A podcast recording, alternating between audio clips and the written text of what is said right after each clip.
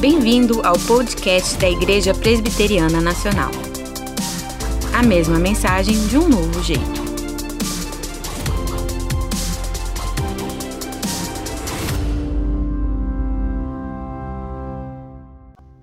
Boa noite a todos. Boa noite a todos aqueles que nos assistem aí pelo YouTube.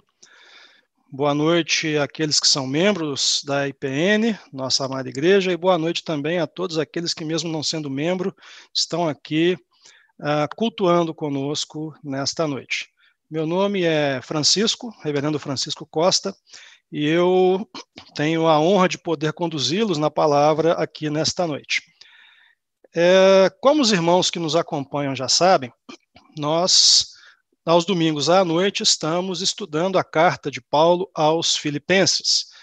E no domingo passado foi encerrado o capítulo de número 2. A carta ela tem quatro capítulos ao todo, então dois capítulos já foram, e hoje nós estaremos iniciando o estudo do capítulo 3. E eu gostaria de trabalhar com os irmãos uh, do verso 1 ao verso 3 da carta de Paulo aos Filipenses. Capítulo 3, versos 1 a 3. E diz assim a palavra do Senhor: Quanto ao mais, irmãos meus, alegrai-vos no Senhor. A mim não me desgosta e é segurança para vós outros que eu escreva as mesmas coisas. Acautelai-vos dos cães acautelai-vos dos maus obreiros, acautelai-vos da falsa circuncisão, porque nós é que somos a circuncisão, nós que adoramos a Deus no Espírito e nos gloriamos em Cristo Jesus, e não confiamos na carne. Até aqui a palavra do Senhor. Oremos. Santo Deus, Pai Todo-Poderoso, nós te suplicamos, Senhor, que o Senhor, que o teu Espírito Santo nos conduza esta noite pela tua palavra, Pai. Que o Senhor capacite, Senhor, o pregador desta noite, este que vos fala, e que o Senhor também capacite aqueles que nos veem e ouvem nesta noite para que a tua palavra seja assimilada em todos os corações. É o que nós suplicamos, Pai, em nome de Jesus. Amém. Bem, queridos, é, capítulo 3, versos 1 a 3, da carta de Paulo aos Filipenses. E nestes versos que nós estamos estudando esta noite aqui na Palavra de Deus, vocês podem reparar que Paulo começa dizendo que é, alegrai-vos no Senhor, mas a mim não me desgosta e é segurança para vós outros que eu escreva as mesmas coisas. E, e, e Paulo está dizendo isso muito provavelmente porque esta carta que chegou até nós aqui no Novo Testamento, provavelmente, certamente até, não é a única carta que Paulo escreveu aos Filipenses. Ele escreveu outras cartas aos Filipenses antes dessa. Isso fica claro quando Policarpo, um dos pais da igreja, bispo de Esmirna, por volta do ano 100, ele escreve uma carta aos Filipenses e ele coloca no meio da carta algo lembrando as cartas que Paulo havia escrito aos Filipenses. Então, esta é uma outra carta. E nós vemos aqui nesse texto também que Paulo está chamando a atenção para um assunto o qual ele já havia chamado a atenção antes. E ele menciona inicialmente este assunto aqui no verso 2: Acautelai-vos dos cães, acautelai-vos dos maus obreiros, acautelai-vos da falsa circuncisão. Paulo está chamando a atenção aqui para membros da igreja de Filipos, que eram chamados de judaizantes. O que são os membros judaizantes? São membros que creram no Senhor Jesus Cristo, sim, é verdade, mas eles afirmavam que era também necessário cumprir toda a lei de Moisés para ser salvo. E aqui, mais especificamente, a circuncisão. Tá? Por isso que ele fala aqui de falsa circuncisão. Para entender um pouco essa discussão e por que, que Paulo vinha de maneira tão recorrente neste texto, a gente precisa contar uma história para vocês aqui. Tá? E eu queria contar essa história trazendo a história do próprio Paulo e como é que essa, essa briga, essa contenda com os judaizantes aconteceu e quanto tempo ela vinha durando. A, a história de Paulo, é, que nós conhecemos a partir do Novo Testamento, a gente ouve o nome de Paulo pela primeira vez no Novo Testamento, no capítulo 8, logo depois da morte de Estevão, né, quando o texto fala, é, e Paulo consentia na sua morte, no logo no começo do capítulo 8. E quando o texto passa o seguinte, a igreja começa a ser perseguida depois da morte de Estevão, e depois, no capítulo 9 de Atos, o nome de Paulo surge novamente, e o texto fala que Paulo, o jovem Paulo, talvez ali com 30 anos de idade, isso era mais ou menos o ano 33 do primeiro século, Paulo está, ele e vários outros homens, acompanhado né, desses homens, ele está no caminho para Damasco, aonde ele ia para prender e levar de volta para Jerusalém aqueles que fossem cristãos em Damasco. Ele estava perseguindo os cristãos. Até que, chegando em Damasco, uma voz vem do céu, uma luz muito forte vem do céu, e aquilo cega todos aqueles homens, aquilo assusta todos aqueles homens, era um brilho muito intenso, e Paulo então fica aterrorizado e ele ouve a voz que vem do céu, naquele momento não se chamava Paulo ainda, mas Saulo. Saulo, Saulo, por que me persegues? E Saulo não sabia quem era, e ele então pergunta: Mas quem és tu, Senhor? Eu sou Jesus a quem tu persegues. E ele então fica cego naquele momento, mas aquele momento foi um momento que transformou completamente a vida de Paulo. Paulo então segue ali para Damasco, ele passa um tempo em Damasco, né, aprendendo mais sobre uh, o que a gente entende como é pertencer a Cristo. Tempos depois ele volta para Jerusalém, mas ele é perseguido em Jerusalém. Então ele vai para Tarso e fica dez anos em Tarso, até que Barnabé vai lá chamá-lo para iniciar o um ministério em Antioquia. Isso já tinham se passado 13 anos praticamente desde aquele encontro com Jesus no caminho para Damasco. E ele inicia um ministério em Antioquia, esse ministério é muito frutífero, ele é muito bem sucedido, e pouco tempo depois, dois anos depois, ele e Barnabé saem naquilo que foi a primeira viagem missionária. Essa viagem missionária, com todas as dificuldades que ela teve, ela durou mais ou menos um ano, até que ele volta para Antioquia e começa a contar os frutos da primeira viagem missionária, quantos gentios haviam se convertido e as maravilhas que Deus havia feito ano 48, 49, mais ou menos.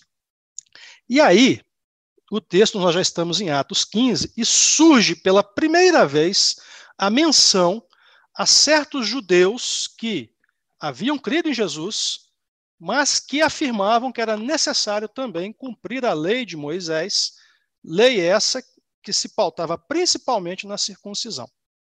Ano 49. E houve uma grande contenda ali em Antioquia entre Paulo, Barnabé e seus discípulos também, né, os discípulos de Cristo que seguiam Paulo e Barnabé, e esses judaizantes. É a primeira vez que eles aparecem, mas não quer dizer que começou ali o problema. E a contenda foi tão grande que todos juntos vão a Jerusalém para poder perguntar para os apóstolos e presbíteros quem estava com a razão nessa discussão.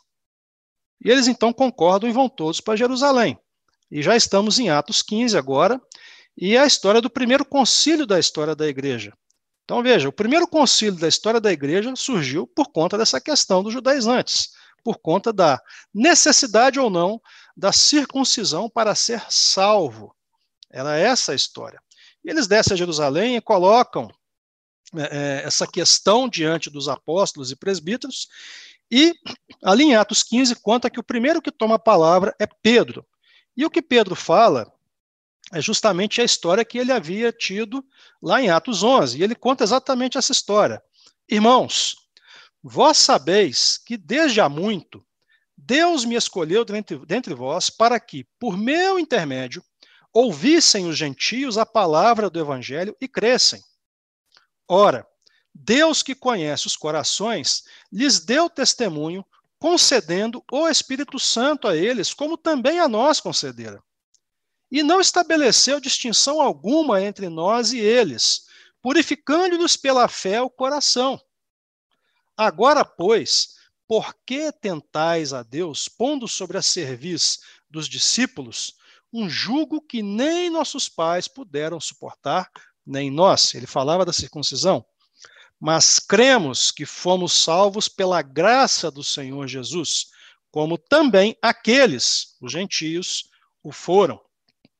E com esta palavra decisiva de Pedro, o concílio caminhou até que Tiago proferiu a sentença, dizendo que os gentios não precisavam circuncidar.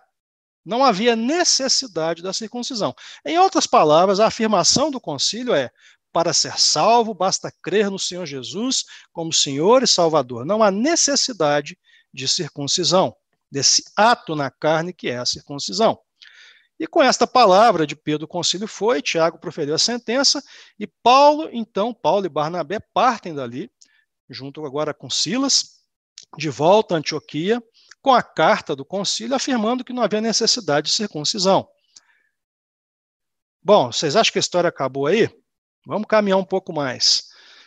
Paulo, então, inicia sua segunda viagem missionária, ali por volta do ano 50, e é aonde ele chega a Filipos, a, a cidade que deu origem à carta aos Filipenses, e ele funda a igreja em Filipos ali, com o apoio de uma mulher chamada Lídia, que era vendedora de púrpura. Né? E Paulo termina a segunda viagem missionária, ele faz ainda uma terceira viagem missionária depois, onde ele vai a Corinto e depois também a Éfeso, e alguns anos depois, já por volta do ano 58, ou seja, nove anos depois do concílio, Paulo está voltando para Jerusalém. Ele está voltando para Jerusalém, e assim que ele chega em Jerusalém, ele é recebido por Tiago e pelos presbíteros, e a primeira coisa que eles dizem a Paulo, veja bem, primeira coisa que eles dizem a Paulo, Atos 21 agora. Bem vês, irmão, eles falavam com Paulo, quantas dezenas de milhares há entre os judeus que creram, e todos são zelosos da lei.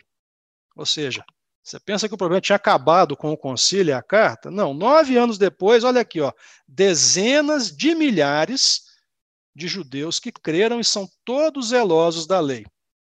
E foram informados a teu respeito que ensinas todos os judeus entre os gentios, ou seja, os judeus que moram em outras cidades dos gentios, como Filipos, como Corinto, como Éfeso e todas as outras, a apostatarem de Moisés dizendo-lhes que não devem circuncidar os filhos, nem andar segundo os costumes da lei.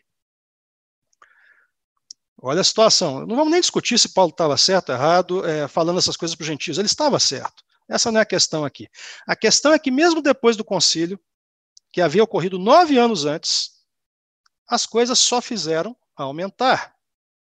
E veja, de Jerusalém, Paulo ele vai agora em poucos dias ele vai para Roma, ele vai preso para Roma, ele demora dois anos praticamente para chegar em Roma, e ele fica preso em Roma, e lá pelo ido de 62, 63, 14 anos depois do concílio, Paulo já com 60 anos de idade, ele escreve essa carta aqui aos filipenses.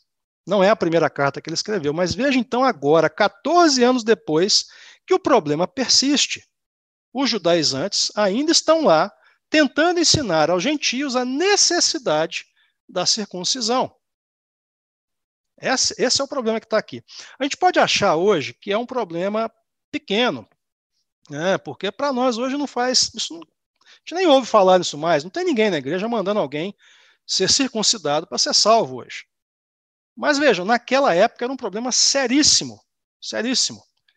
Havia os que afirmavam, então, a necessidade de cumprir a lei de Moisés, ou cumprir a lei, ou uma salvação por obras, por assim dizer, e havia a visão de Paulo e dos principais da igreja. A salvação é pela graça mediante a fé em Cristo Jesus. Mal comparando, foi exatamente mais ou menos essa questão que deu origem à reforma. Lembramos? Salvação pela graça ou salvação por obras. Então, a questão era muito presente, era um problema seríssimo. Veja o que o texto falou em Atos 21. Dezenas de milhares de judeus que creram, mas são zelosos da lei de Moisés. E eles continuavam operando em todo o mundo antigo. Eles não pararam. 14 anos depois do concílio, o problema permanecia. E veja que Paulo, aqui no texto bíblico que nós acabamos de ler, ele está sendo veemente, né? Ele está colocando a questão de uma maneira bastante veemente, né? Olha, olha o que ele usa aqui no verso 2, que nós acabamos de ler com, com os irmãos. Acautelai-vos, ele fala acautelai-vos três vezes aqui. Acautelai-vos dos cães, dos maus obreiros e da falsa circuncisão. Falsa circuncisão aqui foi uma tradução até polida, porque na verdade o grego da palavra aqui diz literalmente mutiladores. Essa é a tradução mais adequada. Então, acautelai-vos dos cães, acautelai-vos dos maus obreiros e acautelai-vos dos mutiladores ou a falsa circuncisão. A questão girava em torno da circuncisão, e a circuncisão era o sinal da aliança que Deus colocou diante de Abraão quando nasceu Ismael, o filho de Abraão, com a escrava egípcia Agar. Qual foi a ordem de Deus? No oitavo dia você vai circuncidar, circuncidar Ismael, e isso será o sinal da aliança entre mim e vós. Está lá em Gênesis 17, mais de dois mil anos antes daquela cena. E Paulo então está colocando aqui agora, gente, a verdadeira aliança não era aquela. A verdadeira aliança foi manifesta diante de nós. Então a questão que está sendo posta aqui, e esse é o tema nosso esta noite, é qual é a verdadeira aliança? Ou a verdadeira aliança né, que Paulo está querendo colocar. Eu gostaria de, de, de, expor o tema para os irmãos, a verdadeira aliança, é, nos três pontos, e os três pontos que eu quero tirar, eles estão presentes no texto. Quais são os três pontos? Eu, eu vou inverter os argumentos de Paulo, eu, eu vou de trás, como se fosse de trás para frente, tá? Os que são da verdadeira aliança se gloriam em Cristo Jesus, como Paulo disse no texto aqui, os que são da verdadeira aliança adoram em espírito, também está posto no texto, e os que são da verdadeira aliança se alegram no Senhor. Então, Paulo está defendendo contra a falsa aliança, ou seja, a falsa circuncisão, ele está defendendo qual é a verdadeira aliança, ou seja, a verdadeira circuncisão. É isso que ele está dizendo aqui no verso 2 né? porque nós é que somos a circuncisão, nós é que somos a verdadeira aliança. É esse o paralelo que ele traçou aqui. Então, nossos três pontos são esses. Primeiro ponto: os que são da verdadeira aliança se gloriam em Cristo Jesus, como Paulo mesmo pôs no texto. Aqui tem um probleminha com a palavra, uh, com se gloriam, né? Essa palavra que está aqui é, é um caso de uma tradução para o português um pouco, diria, infeliz. Tá? Por quê? Porque a gente logo é levado a pensar na palavra glória, né, como se é a glória de Deus, ou nós vamos chegar à glória né, junto com Jesus nos céus. Essa palavra glória, glória de Deus, ela é doxa, né, é uma coisa. A palavra que está aqui, o grego dela é outra. É, um, é minha tradução para o grego certamente vai ser imperfeita, os irmãos me perdoem, mas seria kalksaomai, a palavra grega que está aqui. E essa palavra, ela quer dizer literalmente se gabar. Se gabar. É, eu, a gente encontra essa palavra no Novo Testamento 59 vezes. Das 59 vezes que a gente encontra, vejam vocês, Paulo é quem faz uso dela 56 vezes. É uma palavra praticamente exclusiva de Paulo. É ele que faz uso. É a mesma palavra que às vezes aparece no Novo Testamento como jactância. Tá? Então, ou jactância ou se gabar, mas a tradução geralmente vem como se gloriar. Eu, não sei bem por que fizeram assim, né? não vem ao caso aqui, mas a palavra adequada para ela é isso, se gabar. Então, o que Paulo está dizendo é o seguinte: se for para eu me gabar, eu vou me gabar em Cristo Jesus em Cristo Jesus. Paulo usa essa palavra várias vezes ao longo do Novo Testamento, ele usa para fins diversos, nem sempre é para se gabar em Cristo Jesus. Às vezes é para se gabar porque uma igreja vai bem, às vezes é para se gabar porque o irmão se converteu, às vezes é para dizer no negativo, não se gabe, sem problema. Mas aqui ele se gaba em Cristo Jesus.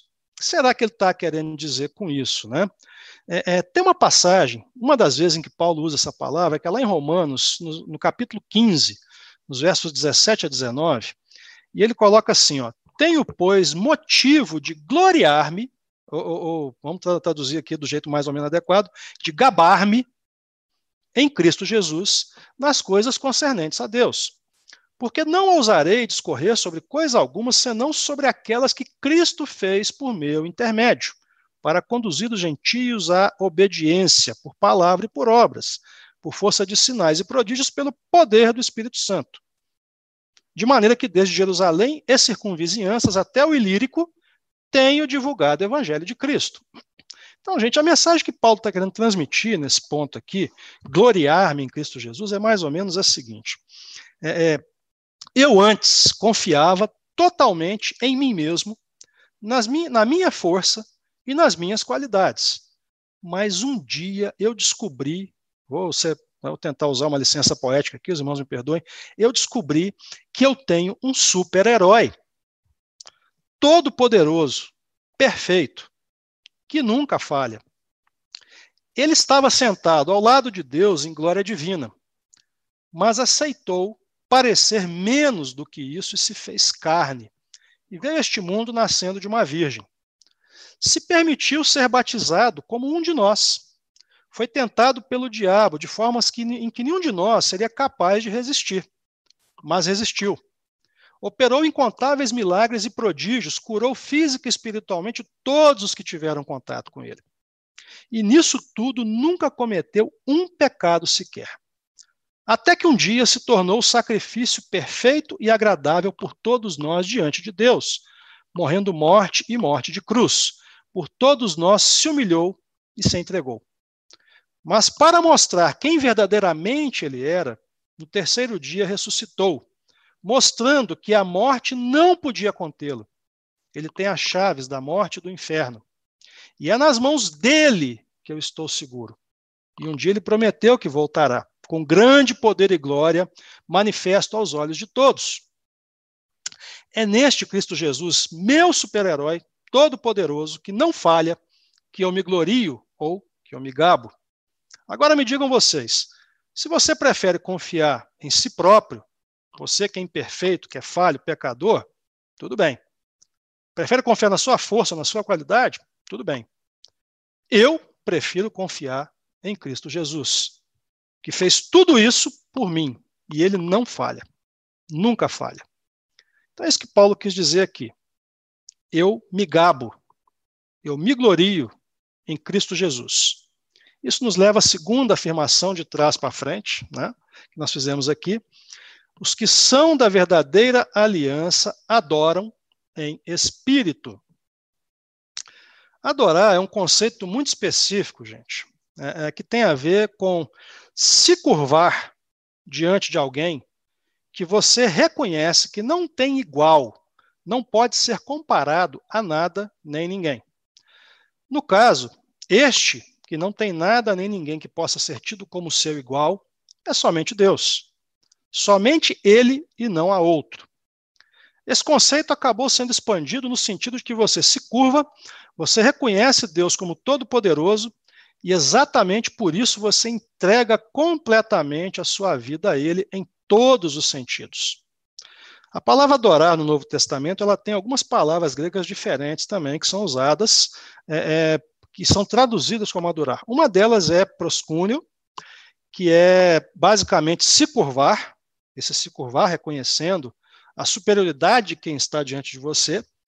Mas a palavra aqui é outra, a palavra aqui é latreia. E o sentido básico de latreia é servir. Ou seja, adorar aqui significa, literalmente no português, servir. Então, é, é, o que Paulo está dizendo aqui é que uma vez que você tem a sua mente e o seu coração transformados por Deus, você reconhece a Deus como único digno de adoração, o único diante de quem você deve se curvar e aquele a quem você vai dedicar cada ato da sua vida. Por isso que ele coloca em espírito. Aquele que você vai dedicar cada pensamento, cada sentimento e cada atitude. Aquele para quem você oferece uma vida santa, uma vida com propósito, uma vida em que você serve a Ele em espírito, ou seja, com todo o seu coração, e toda a sua vontade. Basicamente, você vai fazer isso porque você o ama, mas na verdade, antes porque ele chamou o primeiro. Vamos fazer uma correlação com o primeiro ponto aqui. Nós fazemos isso porque reconhecemos a grandeza dele no fato também de que ele entregou o seu único filho para que todo aquele que nele crê não pereça, mas tenha a vida eterna.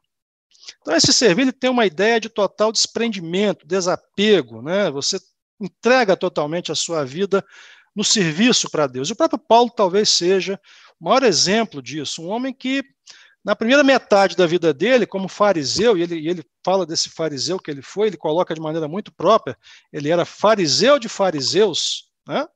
É, é, ou seja, se existiam os fariseus, ele era daqueles fariseus top, né? zeloso mesmo, igual os judaizantes gostariam de pensar que são aqui. Mas nessa primeira metade, ele talvez nunca tenha saído de Jerusalém, ou se saiu, saiu por pouco tempo e para não muito longe, né? Até lá pelos 30 anos de idade. Mas os outros 30 anos da vida dele até agora, até o momento dessa carta em que ele escreve aqui, é, é, são marcados por esse encontro direto e pessoal com o Todo-Poderoso, e a partir dali a vida dele muda radicalmente, e agora ele é Paulo, o incansável, aquele que vai aos confins da terra para servir a Deus, unicamente pelo fato de que o coração dele é totalmente compungido, compelido a isso. Este é o Paulo que adora a Deus em espírito. Para ele, quando se trata de servir a Deus, não há nada que pareça demasiado difícil, nada que represente um obstáculo real. É como ele exorta os romanos no capítulo 12, versos 1 a 2. Rogo-vos, pois, irmãos, pelas misericórdias de Deus, que apresenteis o vosso corpo por sacrifício vivo, santo e agradável a Deus. Esse é o vosso culto racional. Racional aqui vem da palavra grega logos, que significa o verbo. Né? Então veja que ela é não é racional no sentido intelectual, mas também no sentido, sobretudo, espiritual. Tá? Então, conectando os dois primeiros pontos, né, é, eu me gabo em Cristo Jesus e eu adoro a Deus em espírito, aquele que conheceu pessoalmente a Cristo, que reconheceu Ele como Senhor e Salvador, agora não tem outra alternativa a não ser servi-lo ou adorá-lo incondicionalmente. Isso nos leva daí ao terceiro ponto. Os que são da verdadeira aliança se alegram no Senhor. A palavra alegria aqui, ela vem do grego Sara, também vão perdoar minha pronúncia, meu grego é horroroso, né? Mas ela aparece no Novo Testamento, ela, suas variações, 74 vezes. Das 74 vezes que ela aparece, Paulo usa ela 34 vezes, gente. 34. Ela tem o significado de exatamente se alegrar, se regozijar em alguém, ou em alguma coisa, ou por alguma situação, ou mesmo apesar de alguma situação né, que é o caso de Paulo. É até difícil fazer um conjunto de palavras, né, de, de agrupamento dessa palavra, e o que, que Paulo quer dizer com isso, porque ele usa ela de maneira muito diversa, em várias situações diferentes. Tá? É, é, é, como, por exemplo, ele faz para se gloriar, né, para, é, é, é, porque alguém se converteu, ou por alguma alegria pessoal dele, ou ele se alegra porque a obra de Deus está avançando, porque percebe que a igreja está indo bem. Tá? Mas veja, algumas vezes Algumas vezes, Paulo chega a dizer que está alegre na tribulação. Ou até que ele está triste, mas de fato está alegre. E parece que é o caso aqui em Filipenses. Aliás, Filipenses é conhecido como a carta da alegria. É, faz o teste, bate no Google assim, escreve no Google lá, no buscador, carta da alegria. E você vai perceber que um dos primeiros resultados que aparece é Filipenses, carta da alegria. Tá? É, é, a palavra alegria, ou se alegrar de alguma maneira, né, ou se regozijar, ela aparece em Filipenses, o mesmo, o mesmo, a mesma palavra grega, ou alguma variação, ela aparece sete vezes em Filipenses. E ela aparece em todos os quatro capítulos de Filipenses. Tá? São sete vezes num total de 104, 104 é, é, versos que tem em, em Filipenses. É muita, muita coisa para um, um, livro tão pequeno, uma carta tão pequena é, é como essa, tá? É, é, e a gente deve notar, tá certo? Alguma, assim, quando Paulo escreveu essa carta aos Filipenses, ele estava preso em Roma. Ele estava preso em Roma. E em algumas vezes, até apesar dele externar uma certa confiança de que ele ia ser solto, né, é, ele mencionava mesmo que ele estava pronto a morrer por Cristo e que nada, absolutamente nada, abalava o estado de alegria dele. Então veja, em Filipenses capítulo 1, verso 18, para a gente dar uns exemplos aqui, ele menciona alegria. Logo após dizer o seguinte, que as coisas que aconteceram a ele, no caso, a prisão, estavam contribuindo para o progresso do evangelho e que, se Cristo estava sendo pregado, mesmo com ele na cadeia, ele estava alegre. Filipenses 2, versos 17 e 18, ele vai falar de novo, olha só. Entretanto, mesmo que seja eu oferecido por libação sobre o sacrifício e serviço da vossa fé, alegro-me e com todos vós me congratulo. Assim vós também, pela mesma razão, alegrai-vos e congratulai-vos comigo. Né? Ou seja, mesmo que eu morra, temos que estar alegres, porque o evangelho de Cristo está sendo pregado. Né? E aqui a chave, então, para entender o que ele falou no capítulo 3, verso 1.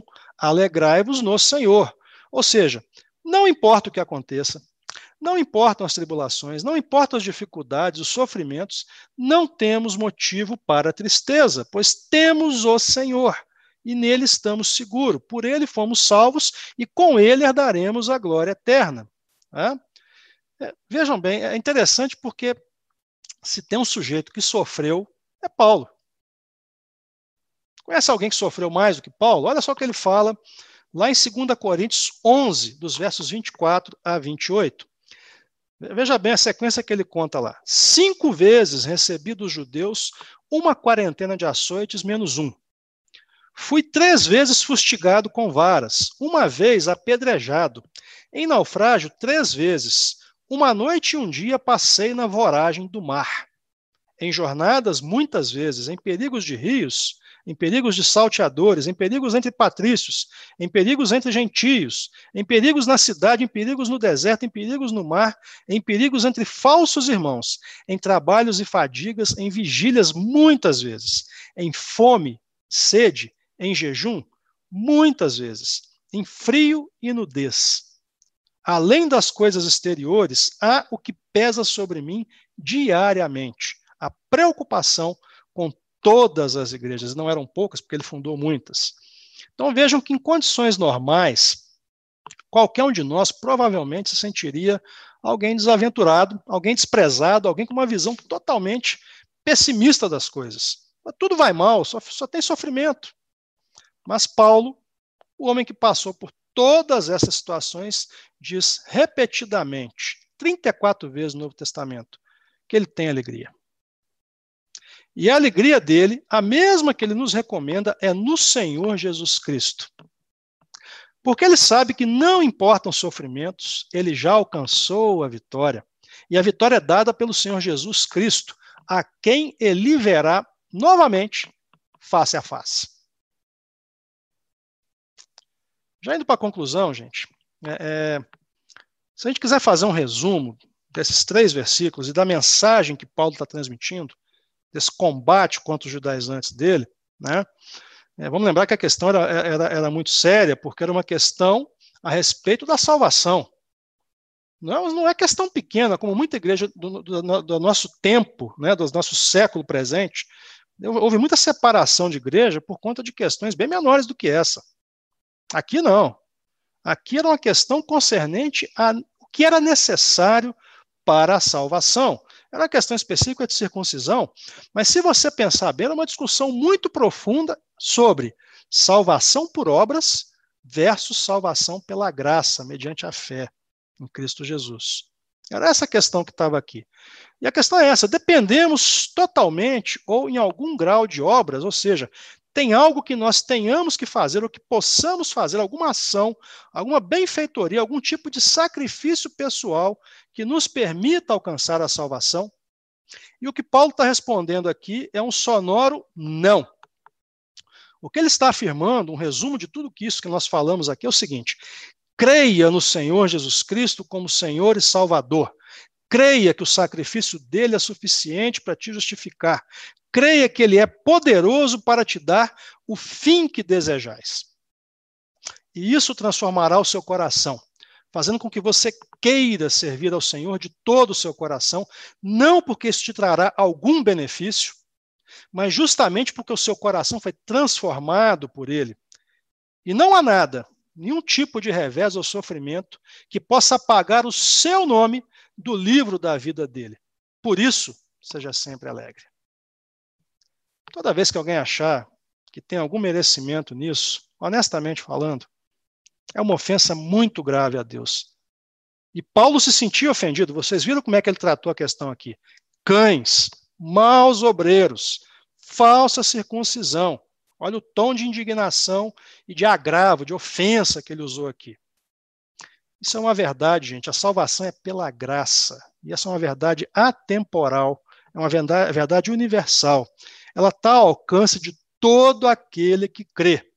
Não importa a época em que você viveu, não importa de onde você é, se você é homem, mulher, rico, pobre, negro, branco, amarelo, creia no Senhor Jesus, única e exclusivamente nele.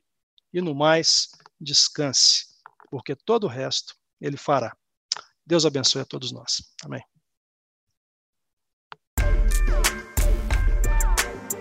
Este podcast foi produzido por Missão Digital a mesma mensagem de um novo jeito.